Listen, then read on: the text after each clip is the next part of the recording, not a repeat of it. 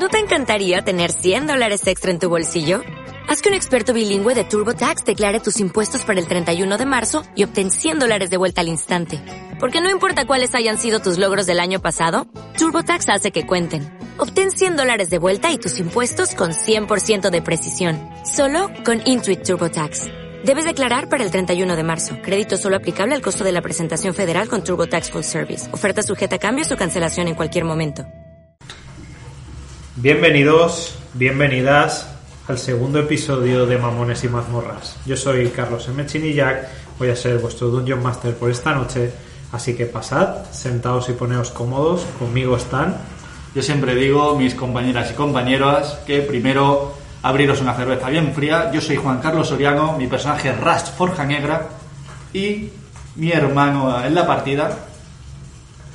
Alexander Alonso, mi personaje es Salazar, palense mi elfo. Ya los conocisteis en nuestra primera partida. Ahora vamos a continuar sus aventuras, pero antes, Por cierto, agradecimientos a Sirin Escape porque nos está prestando esta música tan épica para esta partida que va a ser aún más épica. y nada, dicho eso, Yo creo que es hora de empezar, ¿no, Alex? Sí, sí que es. ¿Cómo nos vemos? ¿Nos vemos bien para esta partida? ¿Nos vemos ready? Nos vemos listos. Carlos, en una por favor. Si no recuerdo mal, estábamos justo. ¿Master? antes hacemos un pequeño recap de la primera partida. Claro. Empezamos en Falicia, dos hermanos, aunque muy, dis- muy distintos uno del otro. Ras Forja Negra, un pícaro que no quiere tener nada que ver con la No gente quiere del tener pueblo. la relación con la gente del pueblo porque siempre la han tratado de bicho raro. Y por, y por otro lado, Salazar, un paladín semielfo que es todo lo contrario. ¿no? Es Alguien adaptado en el pueblo, que cuida a los ciudadanos, es, que hace que- ceremonias. es querido, que no roba por ahí. es aprendiz además de la sacerdotisa del pueblo, Ibiez Lengua Amarga, una elfa solar. Así es. Yo diría que parece más como el yin y el yang entre los dos, ¿sabes? Un poco, un poco. Pero siempre intentan tener la misma energía. Y eh, Ras descubrió junto al padre adoptivo de ambos, Bardock Forjanegra, un enano cazador, que había marcas de territorio goblin en el bosque que rodea su cabaña. Y eh, descubrieron que los goblins se habían asentado en la mina abandonada de Falicia y llegaron a- para intentar avisar al pueblo justo cuando Falicia ardía y los goblins estaban atacando el pueblo. Entraron, sobre todo Salazar sin dudar, Rast un poco más oculto y haciendo sus cosas, y ayudaron a expulsar a los goblins que después de conseguir lo que fuese que habían conseguido, se marcharon. Así que nada, dicho eso, empieza el capítulo 2. El fuego engulle con fuerza la casa consistorial. Su calor os quema la piel y os ciega. Los gritos se han apagado poco a poco y los goblins se han marchado. Solo quedan los lamentos de los heridos flotando en el aire y los sollozos por los perdidos.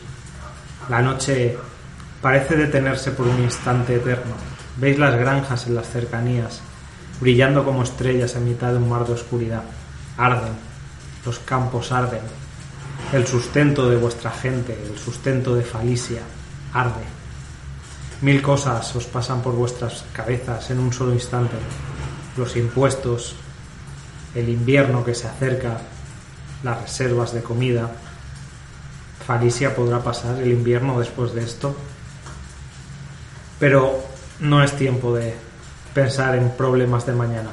El fuego se extiende en todas direcciones y va hacia el aserradero. Hay heridos. Los goblins se han marchado, pero los problemas están lejos de terminar. Así que es hora de que os pongáis en marcha. ¿Qué hacéis? Hermano maestra. Heridos. Sam, Cam. Relájate, hermano. Así no llegaremos a ningún sitio. Y Viez enseguida, eh, junto al pozo, ha empezado a organizar a varios de los eh, aldeanos que están en pie y está montando rápidamente una especie de, de campamento médico, que es básicamente la gente está improvisando camillas o cogiendo en brazos a los heridos y los está llevando ahí para reunirlos en un solo sitio y que ella pueda trabajar. Vamos a buscar heridos. Deberías ir con ellos, tú puedes salvarles, tú puedes curarles con tu poder. Yo voy a mirar que ese incendio no llega al aserradero. Si empieza a haber más bajas y más problemas en Falicia, no pasaremos este invierno. Ten cuidado, hermano. No te preocupes, lo tendré. Puede que queden aún goblins por ahí. Y El alcalde, el alcalde Zilen aparece por ahí y empieza a gritar unas cuantas órdenes. ¡Coged cubos del pozo! ¡Rápido, hombres de Falicia! ¡No podemos dejar que el fuego llegue al aserradero! ¡Eso haré! ¡Voy para allá! Y mientras ¿Ves eso que- voy buscando los cubos que veo. Ves que por un momento varias personas te, te miran extrañados de que vayas a ayudar y extrañados de que estés allí participando, pero no lo piensan dos veces y te pasan un cubo, enseguida vais al pozo y nada, empezáis a sacar agua a, a- a raudales, se hace una cadena humana, se pasan cubos, Zilen lo está organizando todo. ¿Tú qué haces? yo me acerco a la, ma- a la maestra y como tengo medicina, voy a estar curando con ella heridos. Esta vez sin concentración, pero con medicina. Ves que Ibiez está blanca, está cansada, sudorosa, tiene el, el pelo pegado al cráneo y está contemplando a todos los heridos que llegan, que no paran de venir, mm, hombres con sus mujeres heridas, mujeres arrastrando a sus hijos que han perdido una pierna. O sea, ha sido una masacre y se os juntan 30, 40 heridos en un solo momento y ves que Ibiez está analizando a quienes están peor para lanzarles las pocas curaciones mágicas que le quedan. Te aparta de hecho un momento y te dice, ¿te, te queda algo? No, no ha Nada. estado todo con tu herida. Maldita sea. No voy a poder curarlos a todos. Vamos a acostarlos aquí y que reposen. Haremos lo que podamos. Me quedan, me quedan un par de sanaciones. Habían paños en el, en, en el gran templo. Voy a por paños, voy a por agua. Voy a por telas que no estén infectas para poder Habla, hacer habla, torniquetes. habla con Zilen. Necesitaremos también todo el material médico que se pueda reunir. Alguien tiene que ir a buscarlo. Vale. Tranquila, saldremos de esta. Más nos vale. Que Y- fuego ardiente esté contigo. Y corro en búsqueda de Cile. Corres en nada, Zilen está, está, es una cabeza visible, es el alcalde robusto, calvo, buena barba, que está organizando la cadena humana que lleva eh, los cubos de agua hacia, hacia, la serralera. Hay más granjas ardiendo, hay campos ardiendo, pero la gente está intentando apagar mucho antes el fuego que se está yendo hacia la serradero y que sería el desastre absoluto para el pueblo. Máxima urgencia para mí, así que me acerco a Cilen y le grito, como en tono: ¡Cilen! ¡Disculpa! ¡Herramientas médicas! Ahora no es momento. ¡Hay muchos heridos! ¿Es muy prescindible? En serio, míralos. Herramientas médicas. Voy, las cojo, pero ¿dónde están? Ve, ve a casa del doctor y mira si ha sobrevivido. Marcha al doctor corriendo. La casa del doctor, eh, el doctor es un, un tipo un poco extraño, un gnomo que vive a las afueras. Eh, no está demasiado lejos, corriendo llegarías en un par de minutos a su casa. Eh, has tenido poco contacto con él. De hecho, solo te conoces su apodo, no su nombre. Que es eh, Brillitos. Briquitos. Vale. Brillitos es como lo apodáis en el pueblo.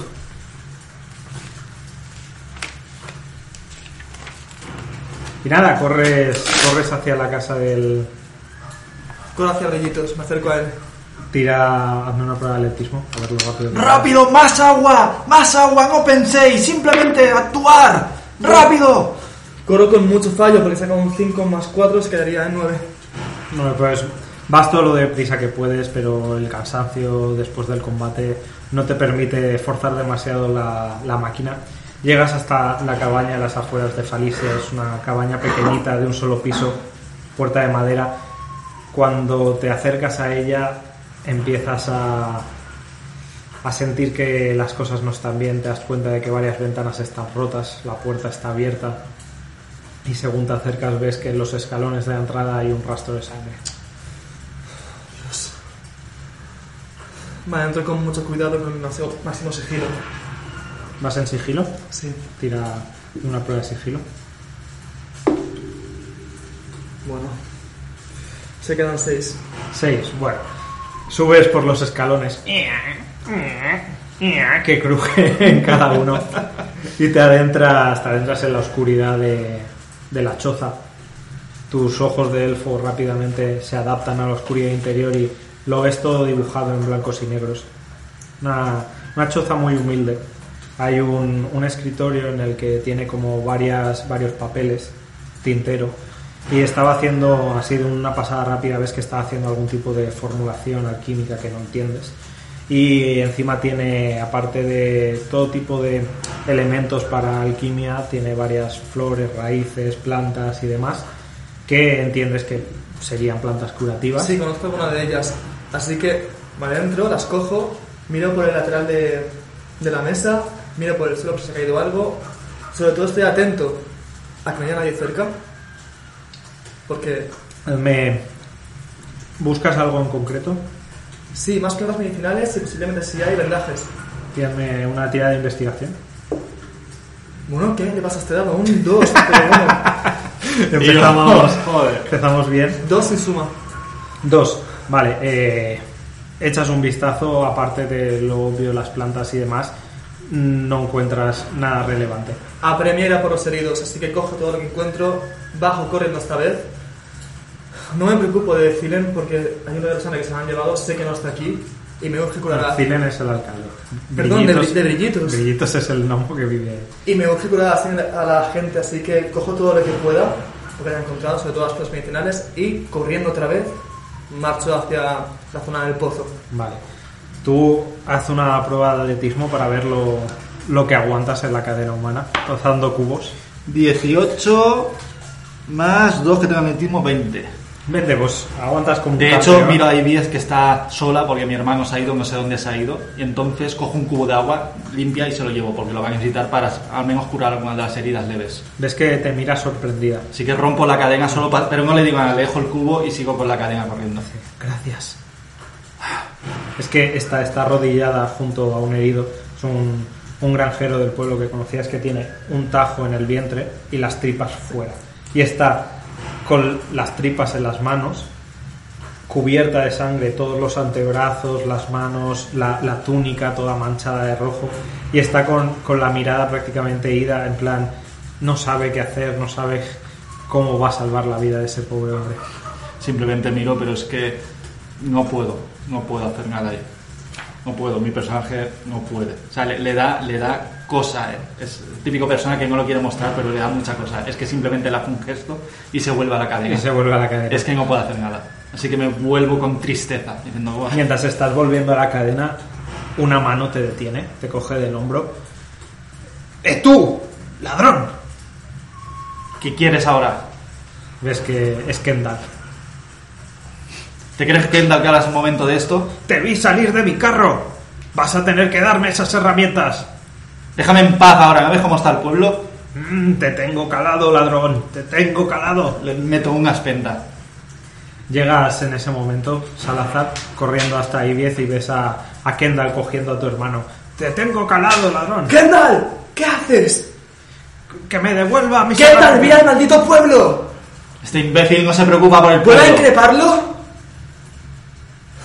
No malgastes tu tiempo, hermano. Déjalo en paz. Lo, Vamos. lo aparto a Kendall de mi hermano. Oyes que Ibiez te dice, ¡Salazar! ¡Rápido! Lo aparto de mi hermano, le doy un empujón a una espenta, sin querer herirlo, una espenta para que no lo toque más, y voy corriendo con los elementos a, a curar a los heridos. Dice, otro matón, ¿eh? Forja Negra, tenías que ser tú también. ¡Matones! Pero mientras dice eso, se va alejando. Se va, se va echando para atrás. Uy, uy, uy, uy, uy. Miré a mi hermano de reojo y le miré un poco extrañado como diciendo, ¿realmente tiene motivos para hablarte así? Y- pero no lo digo porque debo correr a por los enfermos heridos. Yo, yo lo miro mal. Es que simplemente le echo una mirada de, de que lo quiero matar. Porque ahora no es el momento de esa situación. Incluso mi personaje lo sabe, no es el momento. Llegas hasta, hasta junto al pozo donde está el, el puesto de campaña. Un momento, eh, a, tu, a tu izquierda, apoyada junto al pozo, ves a, a una mujer encogida sobre sí misma. No parece herida, pero tiene la, la mirada perdida y se balancea así cogida de las rodillas. Y, y dice, Sam, Cam, Sam, Cam, ¿dónde estáis? Me acerco a ella mientras desprendo las, Y Bies te dice, Salazar. las medicinas y las, las, las organizo en el suelo para luego poder tratar a los heridos, así que me acerco La mía le digo, no te preocupes, si están vivos, te aseguro que iré a por ellos. Ahora, y me acerco a ellos. Haz una prueba de pers- eh, persuasión, sí. Bien. Esta vez se queda en 19. No, 18. 18, perdón. No asoma. Ves que alza, alza la mirada cuando le dices eso, te mira, por un momento la, la visión se le enfoca, te, te coge así de la mano y te dice, se los han llevado, se los han llevado vivos. No puedo hacer nada más que en este caso mirarla fríamente. Bueno, fríamente no, mirarla con la mirada gélida por todo lo que está pasando y decirle: Si están vivos, te prometo que los traeré. Lo siento. Y me pongo a la gente como puedo y estoy realmente impactado. Ves que Ibiez está intentando colocarle los intestinos a un pobre desgraciado y una vez tiene la herida controlada, entre muchas comillas, lanza un sortilegio. Surge una, una luz divina, un rayo de sol por un momento entre sus manos. La herida se cierra, el tipo recupera un poco el color, empieza a toser, suelta varios esputos de sangre, pero la herida del vientre se le ha cerrado. Y Ibiez Ah, se tambalea un poco, está agotada, te mira y te dice, Cojo el mor ese era el último. Vale, cojo el mortero, preparo las, medicinas. Tac, tac, tac, tac, tac. Y sobre- ¿Tienes alquimia? Tengo medicina. ¿Tienes medicina? Vale, pues hazme una tiradita. A verlo. Bueno, pero ¿qué pasa con los dados? Se queda literalmente en 9. 9. Cambia de lado. A ver, vas a tardar un rato en, en aclararte con, con las plantas. Eh, la situación no es la más propicia para intentar hacer alquimia o medicina en ese sentido. Cuando llevas un poco así y Biez te coge y te dice, ¿tienes vendas? Sí, aquí están.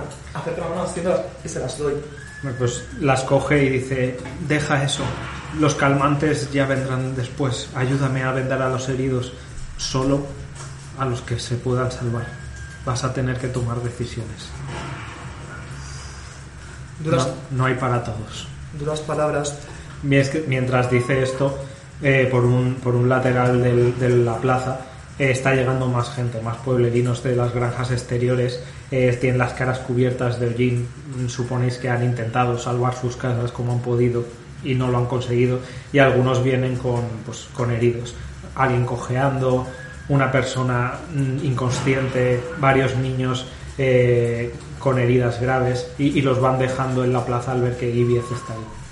Me planteo un dilema muy serio porque son grandes palabras. O sea, pienso, ¿quién soy yo para decidir quién vive y quién muere?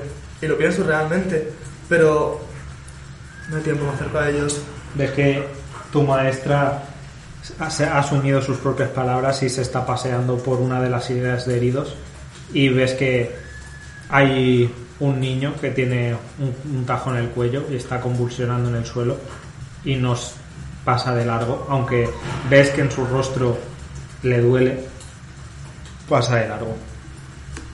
No me atrevo a mirar la cara al, niño, no me atrevo a mirarle a la cara.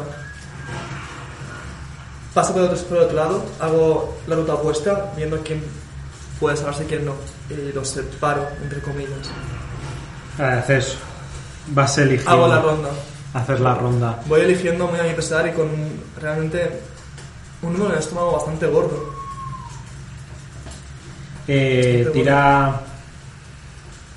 Tira una tirada de medicina eh, general, un poco para ver cómo, cómo vas curando. Bien, por favor, se quedan 14. 14, bien. Te pones a vendar heridas, te pones a seleccionar la gente que ves que, que no tiene salvación. Con un nudo del estómago y, muy dolorido la abandonas. Porque entre esa gente además eh, ves gente que no puede salvarse, pero que es gente que tú conoces y tienes en aprecio. Son feligreses de tu templo a los que muchas veces has atendido, has escuchado, les has tomado confesión, les has ayudado con sus vidas cuando Ibiez te ha permitido, digamos, tomar un poco más el control de las, de las misas. Es que es muy duro porque pensaba que si fuera horror, una situación negra como esta, decidir quién vive y quién muere, es duro, pero encima son conocidos tuyos. Realmente es muy complicado de interpretar. Dicho esto, sigo curando a los que no están tuborios no están moribundos. Y esa gente a la cual aprecio les dedico unas palabras. Os vengaremos. Os vengaremos, lo prometo. Os vengaremos. Y lo siento de verdad porque creo que es lo que hay que hacer. Vale. Mientras tanto, tú estás ahí pasando, pasando cubos uno detrás del otro. No penséis, simplemente cerrar los ojos, haced una cadena, será más fácil. El, el tipo que hay, el tipo que hay delante tuyo coge un cubo, ¡pam! se desmaya del cansancio derribando el cubo y se le cae todo el agua encima, se queda ahí en el suelo y el que hay delante de ese te dice Rast, rápido, toma su lugar. Lo cojo, le arrastro como puedo y cojo su lugar y abro las piernas para tener más movilidad. Intentar llevar todo lo que pueda al mismo tiempo. Eh, poco a poco la gente de la cadena empieza a no poder más. Te das cuenta de que varios de los leñadores que están achicando, bueno, pasándose cubos, están heridos además del combate y, y están blancos, están cansados, sudorosos, otros se desmaya. Pero como está llegando gente de las afueras de las granjas, en cuanto ve la situación se unen a, a la cola y entre todos empezáis a controlar el, el fuego que va al aserradero. Vamos, más rápido, más rápido. Ah, pero ya empezó a, a cansarme. Vamos, más rápido. Tenemos que apagar esto. Tengo que ir pronto a mi casa. Mientras, mientras estás eh, pasando cubos, eh, viendo cómo, cómo se está empezando a controlar el incendio que va hacia el aserradero, no puedes dejar de pensar en, en la cabaña, En mi padre. en tu padre. Eh, él está ahí solo. De hecho, todas las fuerzas que estoy sacando es porque debo ir para allá. Por si acaso le ha pasado algo. Quiero acabar rápidamente con esta cadena. Llega un momento que la cadena se detiene y Zilen empieza a gritar: ¡El fuego al aserradero está controlado!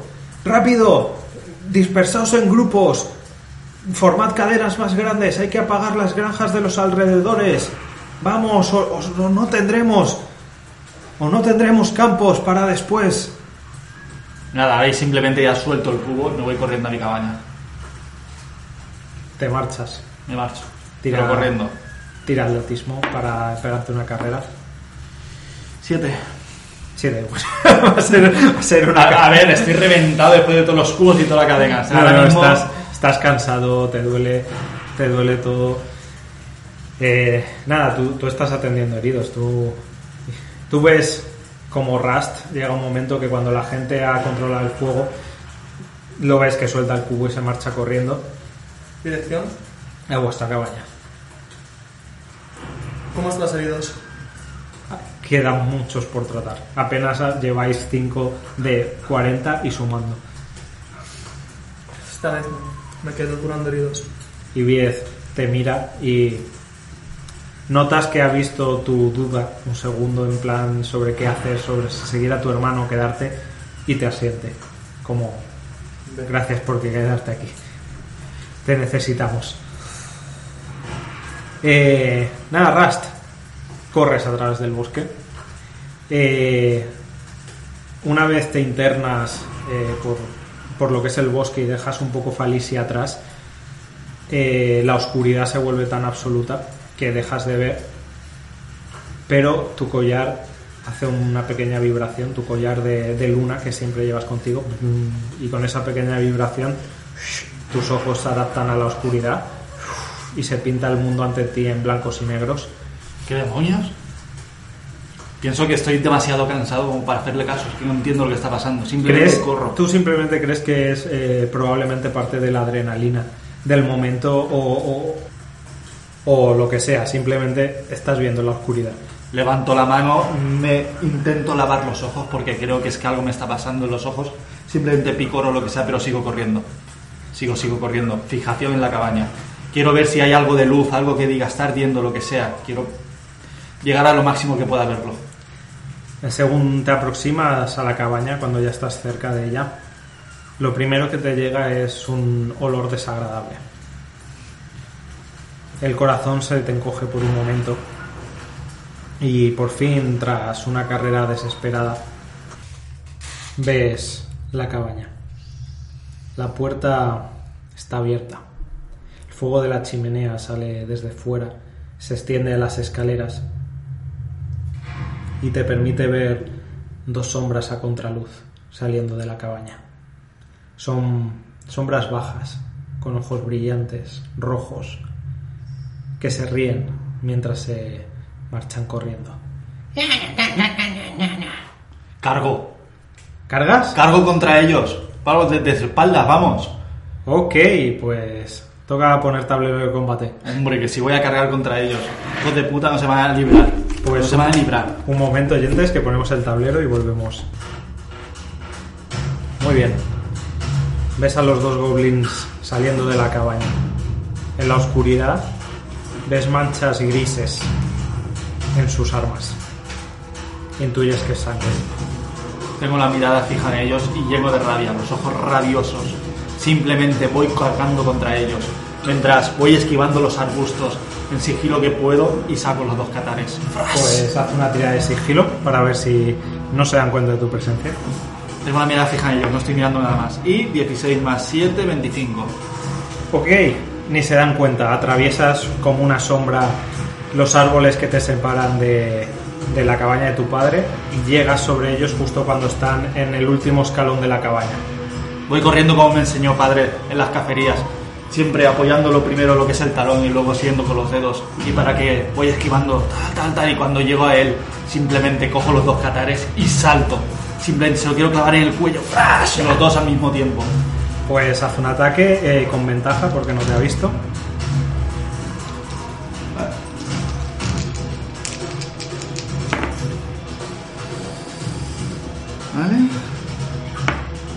Vale. 17 más 19. eh, Impacta. y- Sí, impacto los dos, impacto los dos. He sacado 19 y 18. Pues eh, ataque con... Con furtivo. Con furtivo, voy a por el primero, pero con unas ganas brutales. Permitidme, oyentes, que me estoy preparando todos los daditos porque va a ser un buen golpe. Jeje. Y este. Vamos a ver. Uf, a ver lo que sale. ¡Qué mierda de tirada, por el amor de Dios! No puede ser la tensión que hay, vale.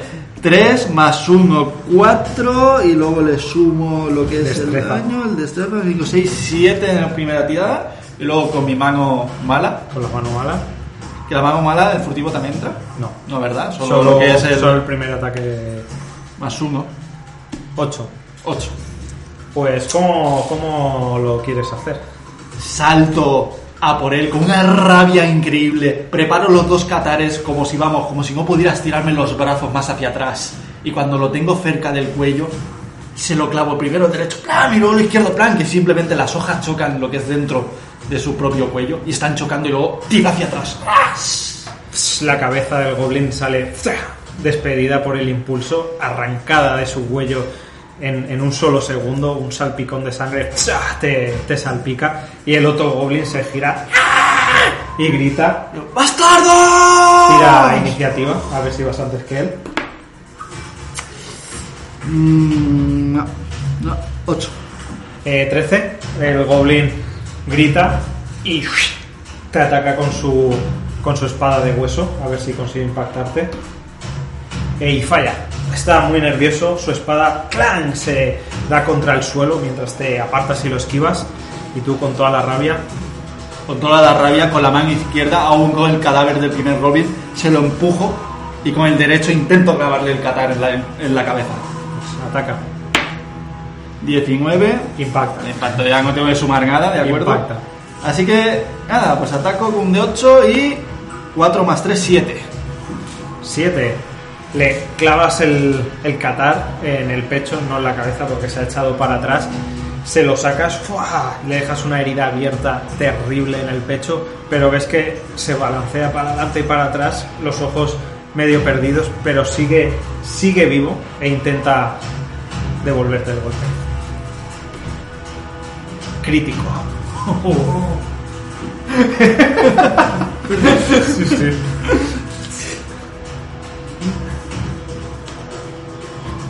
Uno. ¡Oh, sí! Gracias, Safur, diosa de la luna. Tengo que tirar otro dado, que son dos dados. Vale. Eh, un total de. Le sumo su daño. Siete. ¡Ah!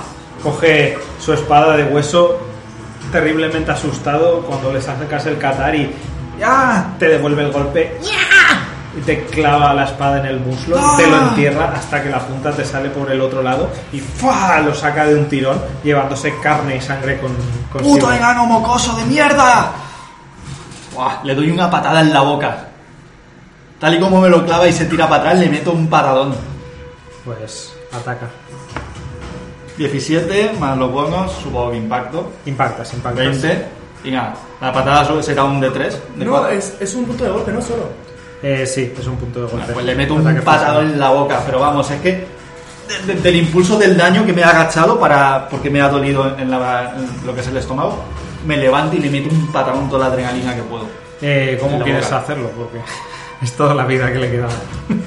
Lo dicho, estaba agachado un poco por el daño que he recibido, así que con la misma adrenalina, eh, impulso con la pierna izquierda, levanto la pierna, le meto un patadón, pero vamos, que me caigo hasta para atrás de, la hostia que le quería cascar.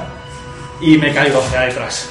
De la, de la patada que he dado y del impulso me caigo hacia atrás. La patada le parte el cuello, oyes el del hueso partiéndose. Tú te caes para atrás, ¡pum! Te derribas en el, en el suelo lleno de hojarasca y el goblin también cae al otro lado, muerto, con el cuello partido. Te tomas un instante para recomponerte la herida te duele muchísimo.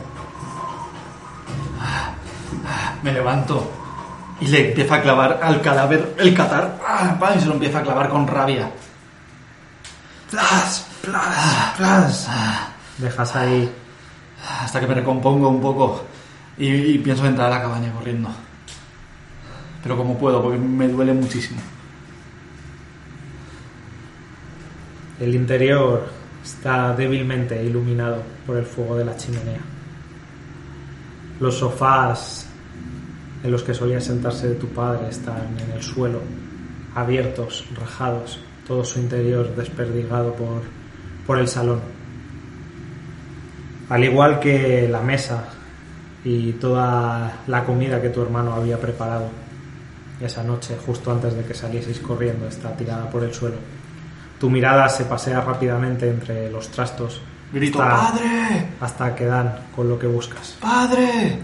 Tu padre, el viejo enano, está en el suelo, apoyado contra la pared, su rostro pálido, macilento. Voy corriendo. Su mirada casi perdida se desliza hasta ti un segundo y ves que sonríe débilmente. ¡No, Está- padre! Tiene la mano, una de las manos apoyada en el vientre y ves que está manchada de sangre. ¡No, padre! Voy corriendo, voy corriendo a por él. Te- ¡No! Te arrodillas junto a él, te mira. Déjame verte la herida, padre. ¡Ah! Rast, cómo me alegro de verte. No, no digas eso. Vamos a ver muchas veces. No, Rast, escúchame. No digas eso. Rast, tengo muchas cosas que contaros y muy poco tiempo. Ves cómo se le llenan los labios de sangre y la sangre se mezcla con la barba rojiza y canosa que tenía. Deja que sea yo quien te apriete la herida, por favor. Le aprieto la herida. La apretas Con toda la y cuando, cuando, cuando se quita la mano y tú intentas apretarla, ves que le han rajado el bajo vientre de una parte a otra con saña, seguramente por ser un enano. Y sabes lo suficiente como para saber que eso es una, una herida mortal. Que lo único que podría salvarlo ahora mismo es un clérigo, un sacerdote, magia que pudiese cerrar esa herida sin esa magia, la herida va a hacer que se desangre lentamente hasta que muera. Y por el color de su rostro y por cómo lo ves, probablemente eso va a ser más pronto que tarde. Rast, hijo, Padre, me alegro tanto de que estés aquí. yo, es, yo tenía que haber venido antes. Mi culpa. Tenía que haber abandonado el pueblo. No. Está bien que les hayas ayudado. Tu hermano, ¿cómo está? Está bien, está a salvo, está ayudando a la gente del pueblo. Bien, bien. Ah, ah, Rust, ah. quiero decirte una cosa. Necesites, padre. Por favor, no te conviertas en un paria como yo. Tú no eres un paria. Sí, sí lo No eres soy. un paria, padre. Sí lo soy. La gente del pueblo que nos reconoce. Rust, soy un paria. Y no quiero que seas como yo. Tú tienes... Tienes que vivir tu vida. Y tienes que dejar que la gente te quiera. No acabes en una cabaña solo. Como yo. Pero, pero, si ser un paria significa que llegará a ser tan grande como tú, se afectaría enormemente ser un paria. Y llevaría el nombre a donde debe llevar. Mira, la mesa un momento. ¿Hay una jarra de cerveza o algo? Algo que le quede un último trago a este hombre. Hay una jarra tirada en el suelo que, a la que le queda un culo de cerveza. La cojo. La coge y se moja así los labios un poco como puede. Simplemente vive mejor que yo, Rust. Y cuida siempre de tu hermano. Dalo por hecho, padre. Y una última cosa. Mientras le cojo el Quizá hombro. Debería haber dicho, cuida de tus hermanos. ¿Cómo? Es que se lleva la mano al cuello y saca de debajo de la camisa un colgante con una llave. Se lo quita así débilmente con la mano temblorosa y te la extiende. Le extiendo la mano que se la tenga puesta en el hombro. Te da la llave. Cuida de tus hermanos. ¿Cómo que De hermanos? los dos. Padre. Padre. Es que Bardos No, padre. se apoya contra la pared y sus ojos se van. Padre, no. Padre, no. Ah, malditos bichos verdes. No puede ser esto, no puede ser. Ah, lo siento, padre. Descansa en paz. Esto no va a quedar así. Pego un golpe a la mesa. Pego al suelo muy, muy fuerte. Gritas ¡Ah! Y me duele, me duele mucho la herida. Te duele la De hecho, herida de que no puedo ni levantarme ahora mismo. Miras la llave en tu mano. ¿Cómo es? Una llave. Una llave vieja. Una llave vieja, normal y corriente. Miro. Miro al sótano.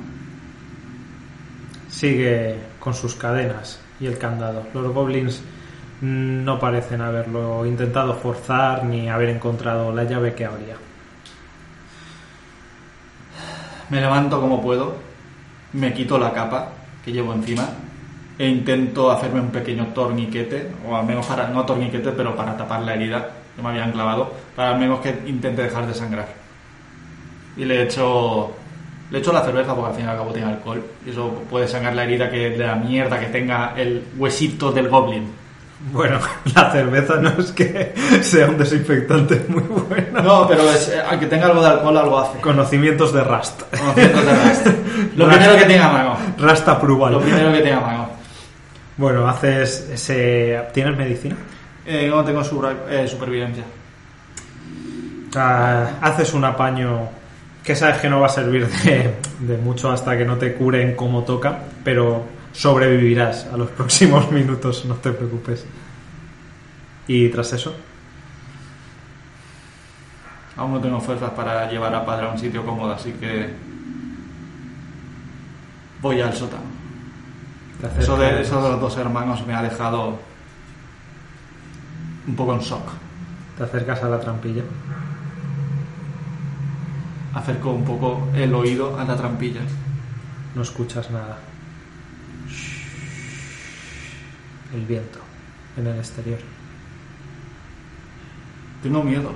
El crepitar del fuego en la chimenea. Vuelvo a mirar la llave, tengo miedo. No sé qué va a ocurrir, no sé qué hay dentro. He visto los golpes, los llevo viviendo con ellos, pero no me atrevo a abrirla.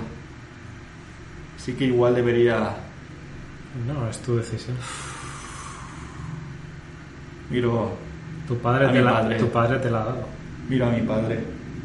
Sé que ha confiado en mí para esto. Así que voy a cumplir su voluntad. Cojo la llave, cojo el candado, lo acaricio un poco el candado y las cadenas. Noto oxidadas y, y frías. Y pongo la llave en el candado. Metes la llave, la giras, el candado se abre al instante. Abro el candado poco a poco y por la parte abierta voy quitando las cadenas que estén cogidas a ella. Crank, crank. Me duele mucho la herida, así que no puedo hacer mucha fuerza. Las Cuando he soltado las cadenas, me arrastro con ellas hacia atrás para liberar lo que es la puerta de por sí. Las cadenas caen pesadamente contra el suelo. Intentas levantar la trampilla. Es pesada, pero lo consigues. La dejas caer. Cae al otro lado. Levanta un poco de polvo del suelo. Hay unas escaleras que descienden hacia el sótano. Nunca las habías visto, porque esa puerta lleva cerrada desde que llegasteis. Y solo hay oscuridad ahí dentro. ¿Tenemos alguna antorcha a mano cerca? ¿Algo que estuviera alumbrando aparte de la chimenea? Sí, a ver, tenéis antorchas en la cabaña y la chimenea está encendida. Podrías encenderla. Cojo, cojo una antorcha, si no está preparada la preparo y la enciendo con la chimenea. La antorcha prende. Y claro, la antorcha mirando hacia abajo, voy bajando lentamente las escaleras. Con el corazón en un puño, empiezas a bajar. Cada escalón cruje bajo tus botas.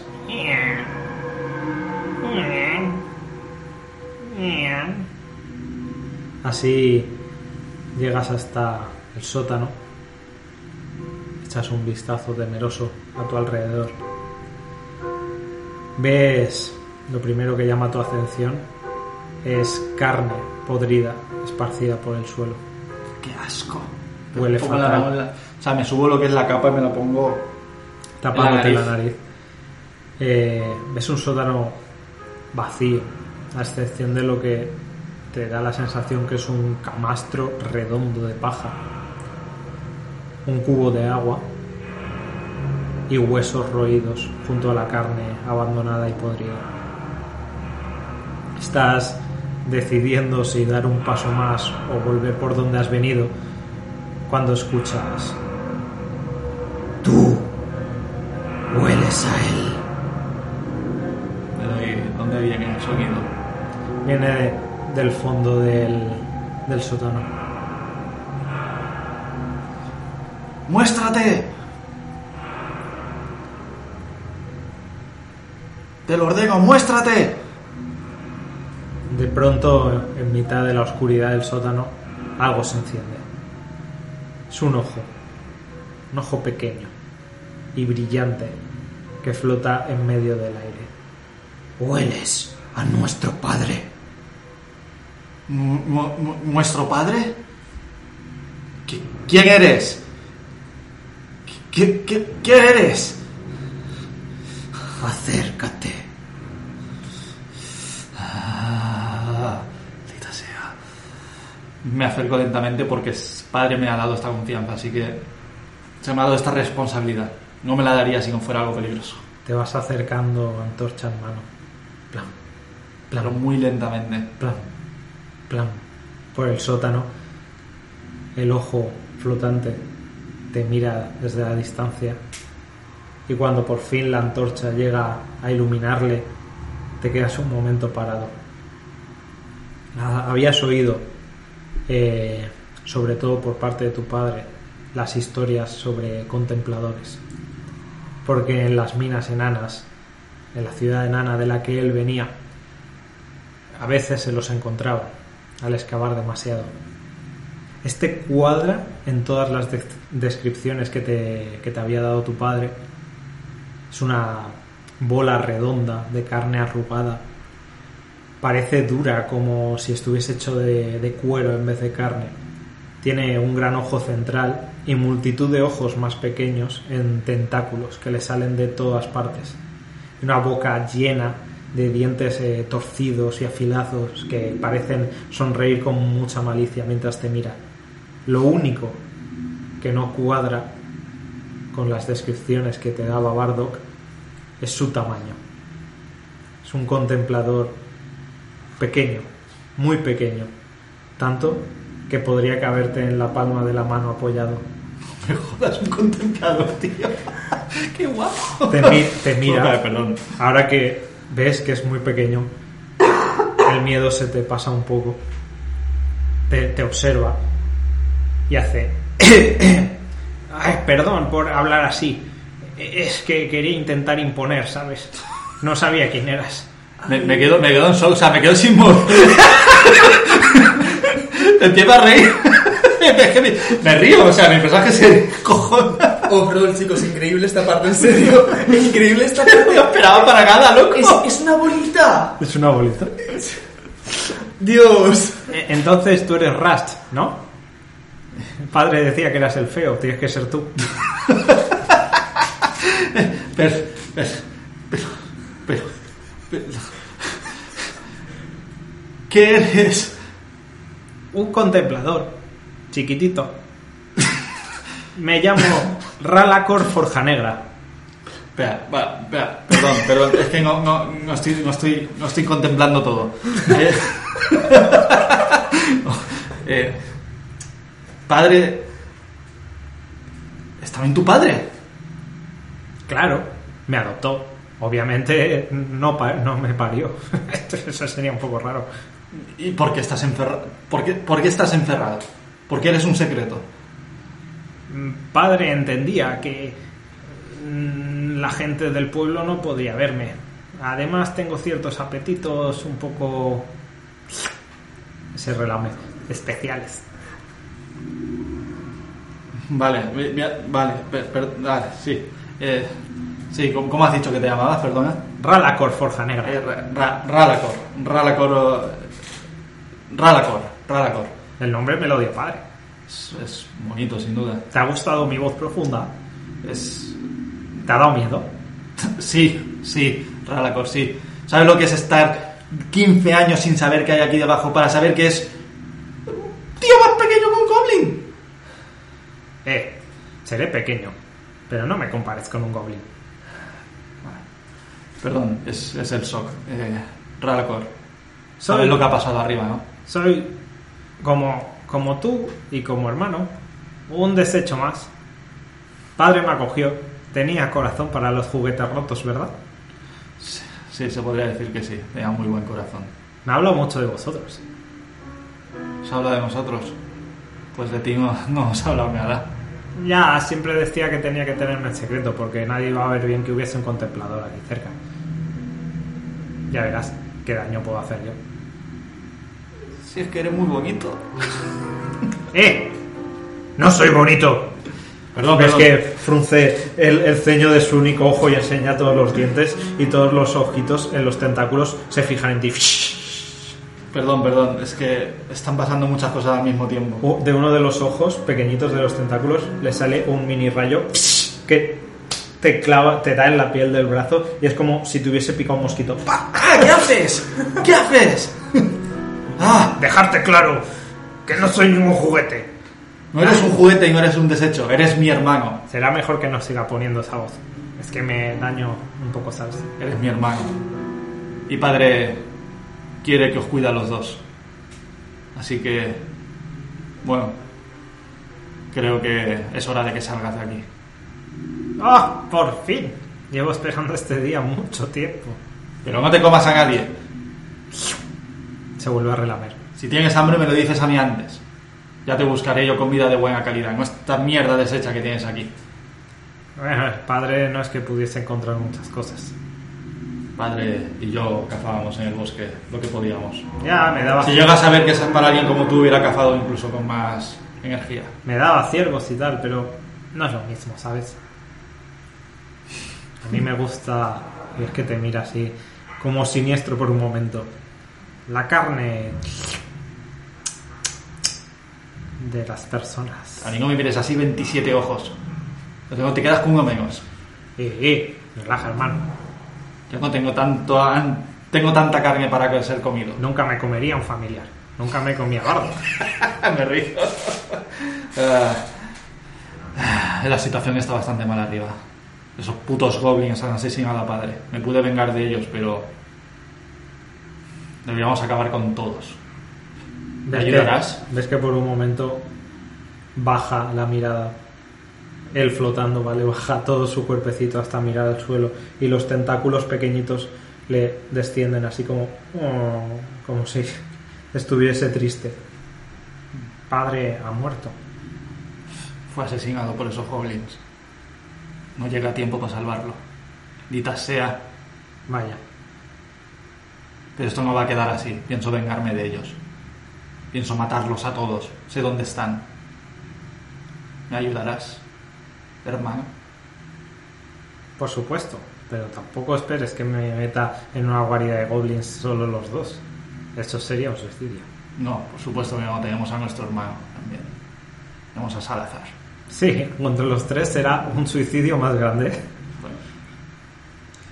Buscaremos la forma de hacerlo, pero sé que puedo contar contigo. Vale. A mí no me gustaría encerrarte. Como hacía padre. Yo estoy de acuerdo con eso. Me gustaría salir. Pero si te pongo unas cadenas y te saco a la calle, ¿Eres tonto o qué? para que no te comas a la gente. Es que... Es, que esto es nuevo para mí y no sé cómo vas a actuar. Anda, calla. Es que flota, se pone en tu hombro, se apoya, peso súper liviano, y hace... Lanza, le, le salen como unas, unas runas alrededor, pronuncia unas palabras ininteligibles para ti, y hace... y se vuelve, desaparece, como si no estuviese. Soy invisible. Pues lo, lo noto al tocarlo, me, Sí, me toco. sigue, o sea, sigue en tu hombro. Sí, también estoy viscoso. eh, había que echarte un poco de agua, ¿no? Para arriba. Ah, No me gusta el agua. es, es viscosa, o sea, es invisible la mano, es viscosa pero invisible. Asco. A ver, sí, o sea, lo que tienes en la mano es. es Un visible viscoso. Exacto. Eh, Vámonos de aquí. Esta casa. Ah, Bueno, habrá que. Habré, cuando subís los escalones de- del sótano y volvéis a la casa principal, eh, Ralacor deja de ser invisible, baja flotando hasta el cadáver del padre y ves que vuelven a agachársele los tentaculitos con ojos. Habrá que hacer algo, ¿no? No podemos dejarlo aquí. Hay que hacerle el descanso que se merece. Antes de que amanezca, para que el torrente se lo lleve. Me quedo así como un poco mirando, digo, sí, porque Azur, nuestra diosa, debe reconocer su valía, como igual nosotros se la reconocimos en vida. Así que, ayúdame. Bueno, no tengo brazos, así que te toca hacer el trabajo. ¿Tienes algo para curar heridas? No. Empezamos bien. Busco entre las herramientas de padre la pala, vieja y oxidada que tiene porque no podíamos permitirnos nada más. Muy bien. De hecho, la madera está tan corroída que se la hemos tenido que rehacer varias veces con la cuerda para que no se rompa el palo. Muy bien. Mientras haces eso,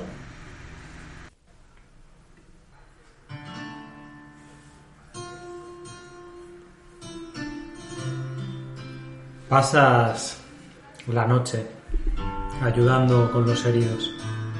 Son horas de tormento y horror. Horas sujetando tripas colgantes con las manos manchadas de sangre y vísceras. Horas en las que ves como la vida se escapa de los desgraciados que no verán un nuevo amanecer. Son horas de horror, de tragarte todo el dolor que sientes y tu preocupación por la suerte de tu padre. Llega un momento durante esas horas que ya actúas como un autómata. Pasas vendas limpias a Ibiez, limpias y suturas heridas, ya sin saber qué estás haciendo, totalmente absorto de lo que te rodea.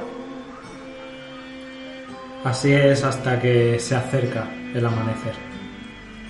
Debemos preparar los cuerpos, te dice tu maestra. El torrente de almas llegará pronto. Que así sea, pues.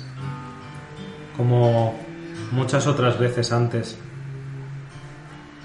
pero esta vez sin toda la ceremonia que correspondería a un funeral, preparáis los cuerpos de los que han fallecido frente, a la cate- a- frente al templo.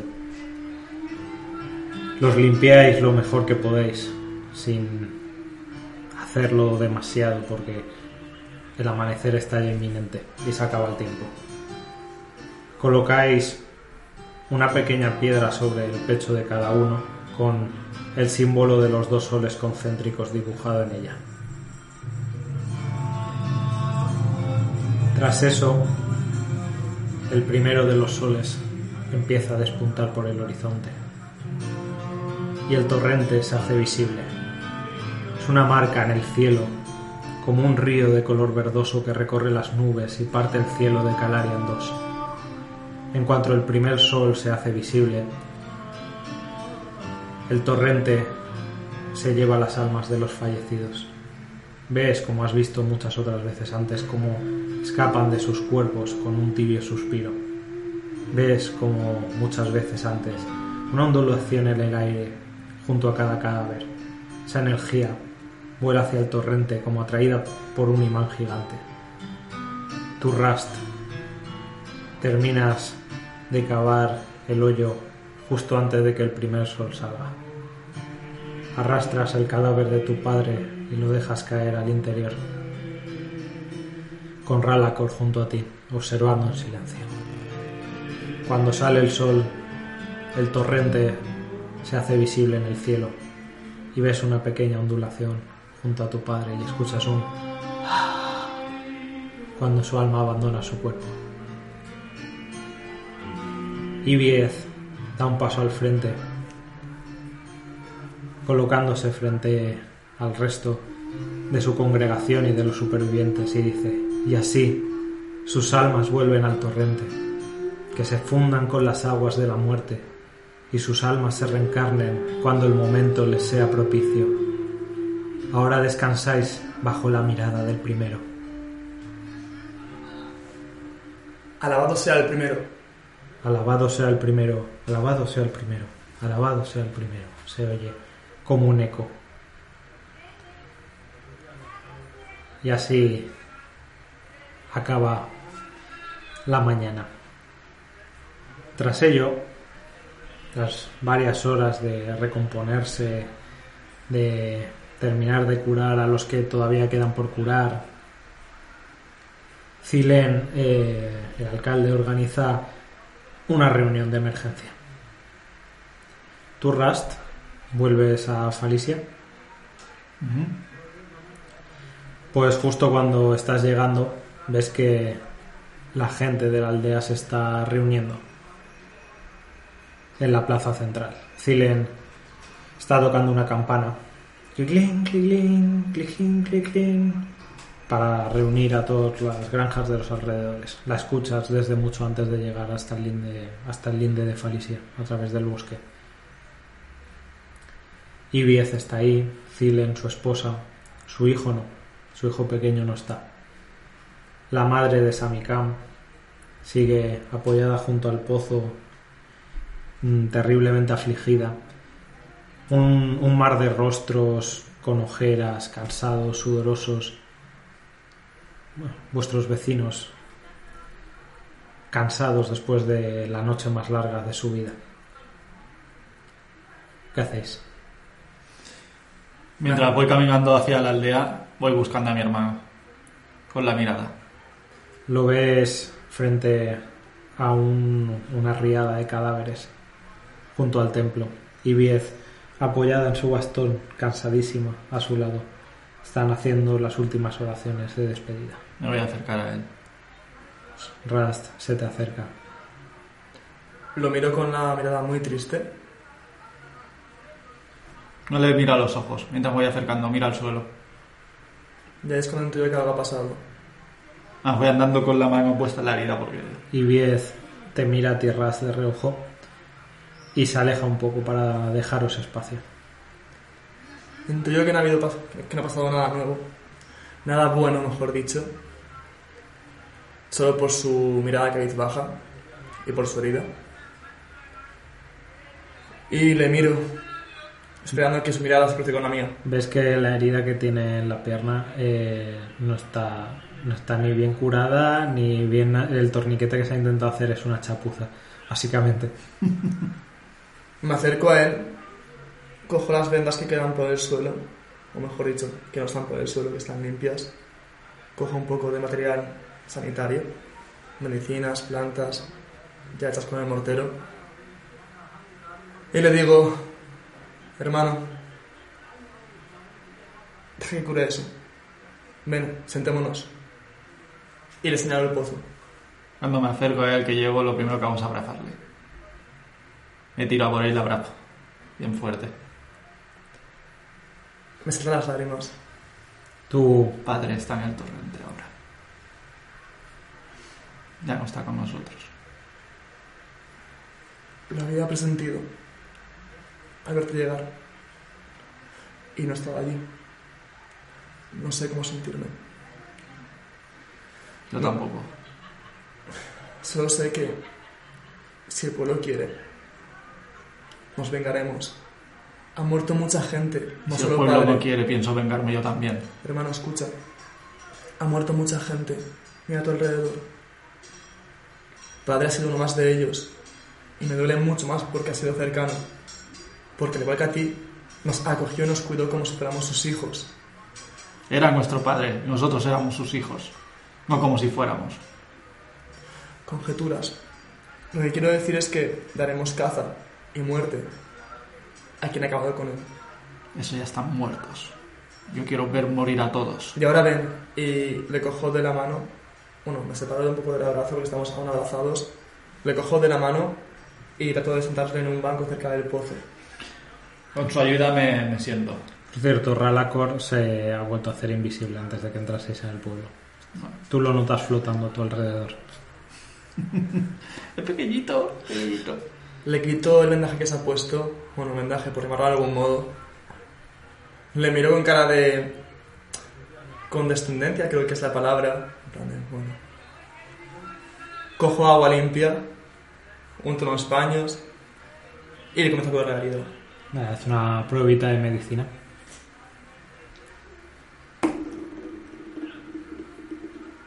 Dios. Ni con tu hermano saca buenos dados, cabrón. ¿Qué quieres que le haga? ¿Qué quieres que le Joder, haga? tío, me jodas. Se quedan seis. En 6. Vale. Y mira con condescencia mi herida, ¿sabes? Mi intento de... Haces Al menos tengo con, con las pocas herramientas que, que- de las que dispones, eh, y el cansancio acumulado. el cansancio acumulado, haces lo que puedes. No se va a morir, no se va a desangrar hasta morir, ¿vale? Está bien, está estable. Eh, la herida curará siempre que la siga limpiando y la trate. Aprovecho para preguntarle, ¿cómo te sientes? Yo no sé ni qué sentir, no sé cómo actuar, no sé lo que hacer. Si no fuera por los soles, no tendría guía. Es una pregunta bastante difícil, hermano.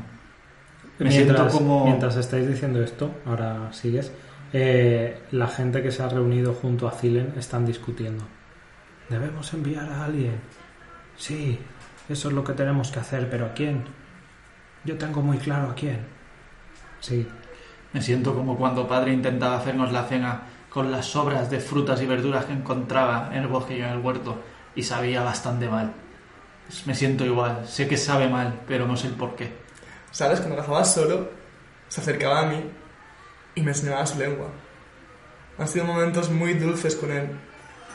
Y ahora lo recuerdo y no puedo evitar no sonreír. Qué suerte ver la lengua con esa pedazo barba que siempre ha tenido. No, su lengua. El enano. Por eso hablo como, como él. Ah. Tú nunca te quedaste con nosotros a aprender ese idioma. Nunca le preguntaste. Y a mí me instruyó en ello. Cuando iba aquí al templo a hacer mis oraciones y contar mi culto, porque está dentro de mí gracias a Fugardiente el primero, tú te, das con te quedabas con él cazando. Nunca fui bueno cazando. Y en cierto modo te envidiaba por ello. Tú siempre eras el listo y el bueno, con las palabras, con la gente. Pero bueno, Pues Nos llaman el bien. ingenuo, la verdad. O eso parece. Siento que. Me siento vacío y siento que. Realmente nada ha valido la pena. Me siento muy perdido. Tras esta noche. necesitamos tiempo, no te preocupes. Saldremos adelante. Somos Forja Negra. Y no se te olvide. ¿Y el pueblo? ¿Qué haremos con él? No queda nada. ¿El invierno? ¿Cómo podemos El mundo va a seguir. El pueblo sobrevivirá. Pero nosotros, bueno, tú puedes, pero este no es mi sitio. Si te vas, me voy contigo. Pero antes debo acabar mis votos. No, antes de vamos a acabar con esos putos niños verdes, No duda. malolientes. Estoy convencido de que quieren recuperar a sus hijos, a la gente perdida y crear una batida para que vayamos. Estoy convencidísimo. Esta noche lo han murmurado, se hablaban entre sombras. Iremos a por ellos, los recuperaremos. Y tengo esperanza ciega en que por los soles lo consigamos. Tú no conociste, sí conociste a los pequeñajos. Mira a su madre. No puedo dejarla así. Miro un poco de reojo, pero Ves a una persona que está desolada. me da un poco igual. Miro un poco de reojo, pero bueno. No te digo nada, pero pff, vale. Se, o escucháis que las conversaciones entre los pueblerinos se apagan y intuís como cuando sientes en la nuca que te están observando, todas las miradas se posan en vosotros mientras Zilen se empieza a acercar hacia vuestra posición en el pozo. Caballeros, Alcalde. Háblale tú. Eh, Está claro que esta noche ha sido un golpe duro para Falicia y para los campos. Lo que ha ocurrido no puede quedar impune. Pero solo con los que somos mm, heridos y los pocos leñadores que tenemos o han fallecido o no están en condiciones de luchar, no creo que podamos hacer nada. Creo, después de mucho deliberar con el resto, que nuestra única oportunidad reside en que alguien vaya a Guardia Eterna por el camino del norte.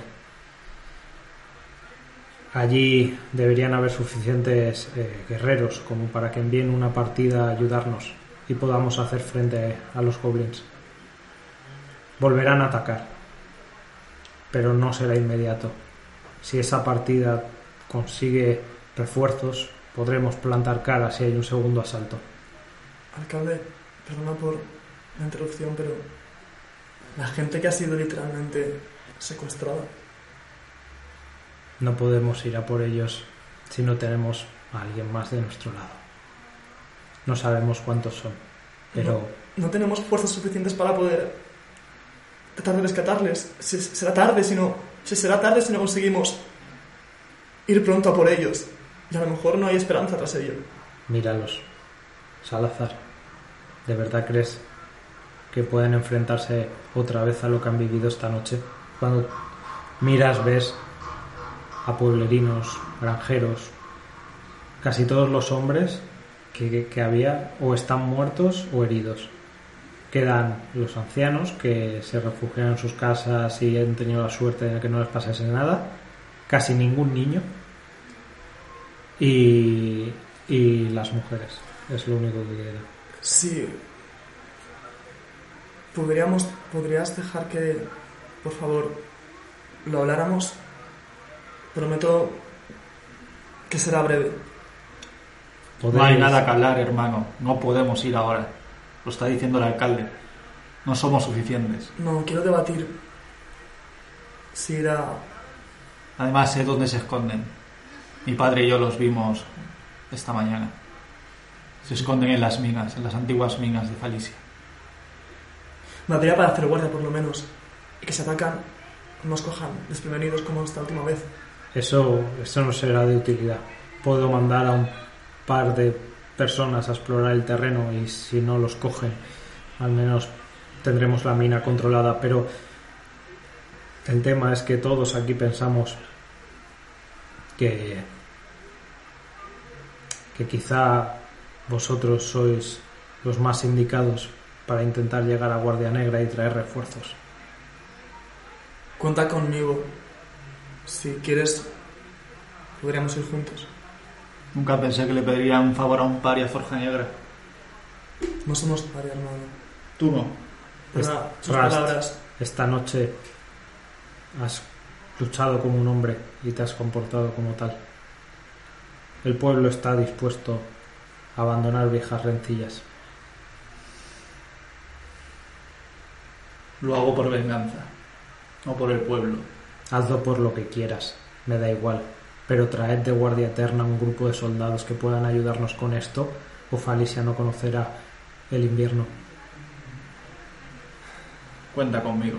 Mira al pueblo, mira al alcalde, me alzo, me pongo erguido y les digo: Confiad en nosotros, traeremos a soldados para que puedan acabar con esta masacre, vengar nuestros muertos y recuperar a los secuestrados si no es demasiado tarde.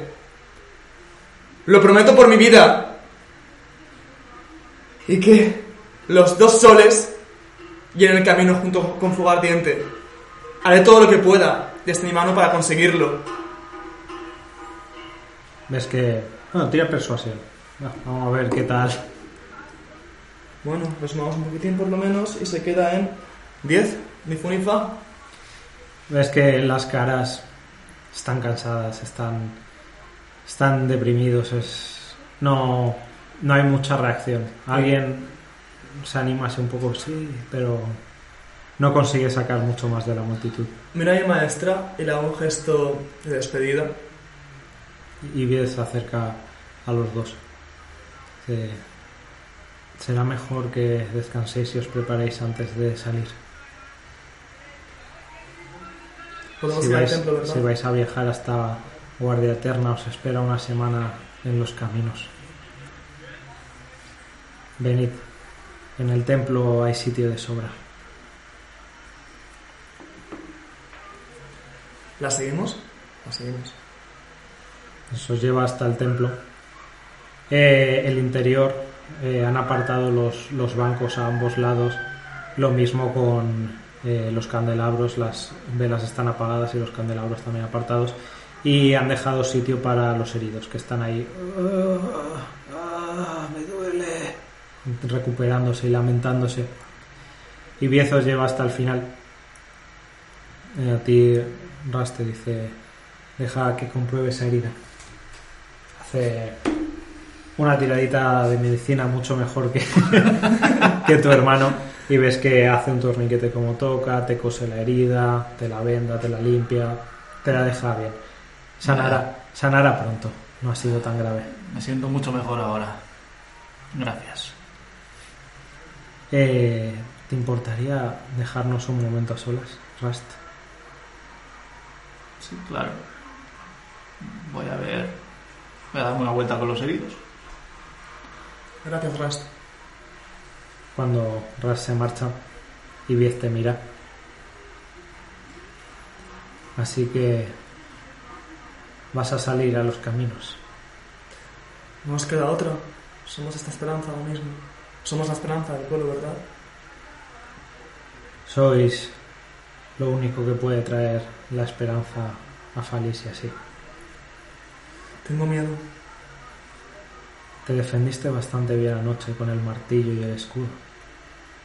Yo, no, yo diría que no tienes nada que temer. Fuego ardiente te protege. Cierto. Pero creo que ha llegado el momento de que te muestre algo. Se acerca a la estatua de fuego ardiente, se agacha junto a ella y ves que en el altar una de las esquinas tiene como una piedra ligeramente salida. La aprieta, colocándola de nuevo bien en el altar. La piedra se sale otra vez y el altar eh, empieza a moverse. Se mueve hacia atrás, Me Llamando. para atrás. Llamando la atención obviamente de todos los heridos que están ahí, que miran qué está pasando al notar el temblor. Ras, tú también te das cuenta. Sí, me giro. Sí, de reojo. Ves eso, que la estatua de fuego ardiente se está echando para atrás como movida por un mecanismo. Y abajo, de- de- debajo del altar, ves que hay unas escaleras que bajan hacia las profundidades. Miro a mi maestra. Ella te dice, sígueme. Y empieza a descender. Avanzamos. Bajáis durante un buen trecho. Toco las paredes. Simplemente como extrañado. Las paredes son de piedra, húmeda y fría. Llega un punto, al principio son piedra tallada, pero llega un punto que se convierte en tierra, como si fuesen túneles excavados debajo. Avanzáis por esos túneles oscuros y húmedos y al cabo de un poco empiezas a ver nichos en las paredes. Un nicho arriba, un nicho abajo, en fila, en columnas de dos. Y Viez te va diciendo mientras avanzáis, en la más absoluta oscuridad, pero viendo en grises porque sois elfos. Aquí es donde se enterraron todos aquellos que alguna vez han llevado este templo, todos los que me precedieron y donde yo un día también descansaré. Ya sabes que si algún día me pasa algo, al menos sabrás dónde enterrarme. Seguís avanzando. Y llega hasta una cámara circular con, con varios con varios relicarios, algunos cálices, un, un arcón, que no sabes lo que hay dentro. Y entre todas esas cosas hay también varias armas. Hay un expositor con una armadura de placas que tiene el símbolo de los soles concéntrico en el pecho, dibujado en oro y azul. Totalmente desconcertado, centro la, vis- la vista en mi maestra y le pregunto, ¿por qué me enseñas esto ahora? ¿Por qué me muestras ahora esto? Porque si vuelves a Falicia y encuentras mi cadáver, quiero que sepas dónde debes enterrarme y porque no puedes salir a los caminos sin algo para defenderte. Usa el martillo y el escudo que usaste en la batalla, pero un buen paladín necesita una armadura. Y se acerca a la armadura de placas en el expositor. Y dice, póntela. Me acerco a la armadura, sonrío por lo que ha dicho porque me ha considerado paladín, así que... Gracias. La contemplo, veo los soles, veo mi reflejo en ella y con mucho cuidado trato de cogerla, ya que supongo que tienes el peso. Sí, con la ayuda de Ibiez te pones la armadura. Eh, te sientes, una vez te has puesto, te sientes bien en ella. Te sientes más grande, más fuerte. Sientes que te queda a la perfección. Ibiez te dice, esta armadura tiene algunos trucos debajo de la manga. Pero ya los irás descubriendo con el tiempo. Es mágico. tiene alguna sorpresa. Y con esto, Salazar Forja Negra, te relevo con mucho orgullo de la posición de aprendiz. No. Gracias. No, te- no tengo palabras. Con la armadura puesta, esa felicidad. Le doy un abrazo. Pues ella se queda tiesa, en plan, "Mm", incómoda ante el contacto, pero se mantiene así, quieta, hasta que terminas de abrazarla. Al darme cuenta de la incomodez y de que estaba muy excitado con eso, con lo que había dicho, Bueno, Me aparto y... parece que Lo, lo siento, maestra. parece que tu parte humana llama fuerte. Lo siento, maestra. Y miro cabizbajo. No, no pasa nada. Ahora Prometo, prometo que haré todo lo posible para dejar el nombre de Gran Fuego Ardiente en su correspondiente lugar. Lo prometo. Haré los votos y, y seré un buen paladín. Lo prometo. estoy segura de ello. Ahora descansad. Mañana os espera un largo camino. Abandonáis las criptas, la estatua vuelve a cerrarse detrás de vosotros y Viez te dice, descansad. Pasáis la noche, intuyo, no hacéis nada más que descansar. No, descansamos. Descansamos. La mañana del día siguiente llega. Hago el rito de los soles, por supuesto. Haces el rito de los soles. No acude demasiada gente a la misa. La gente está preocupándose de recuperar lo que puede. De... El pueblo está intentando sobrevivir. Recogen lo que las casas que han sido saqueadas, pues lo que queda en ellas, lo juntan, están viendo de cuánto pueden prescindir y cuánto pueden tener. Con eso, con la llegada de mañana, tu herida ya está mejor, habéis pasado un día de tranquilidad.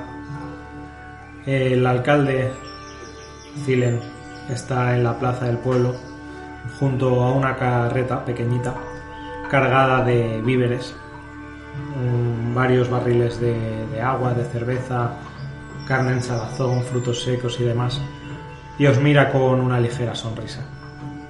¡Eh! Buenos días. Alcalde, buenos días. El sol esté con vosotros. Que así sea. Rast. Que así sea. Asiento la cabeza y ya está. Me acerco a él un poco sonriente. Veréis que os he preparado un carro. Está lleno de provisiones, todo lo que deberíais necesitar para el viaje. Es una semana, quizá más. No hemos podido prescindir de ningún caballo, espero que lo entendáis. Y justo mientras dice eso, Ibiez aparece por detrás, cogida con las riendas de una mula, que empieza a atar en la parte delantera del carromato. ¡Torina! Ibiez te sonríe. Sí, es Torina. La cuidaremos, lo prometo. La, la mula te, te hace así, te, te pega un poco con la cabeza cariñosamente para que la acaricies. Le acaricio la cabeza. Y si no, siempre no la podremos comer.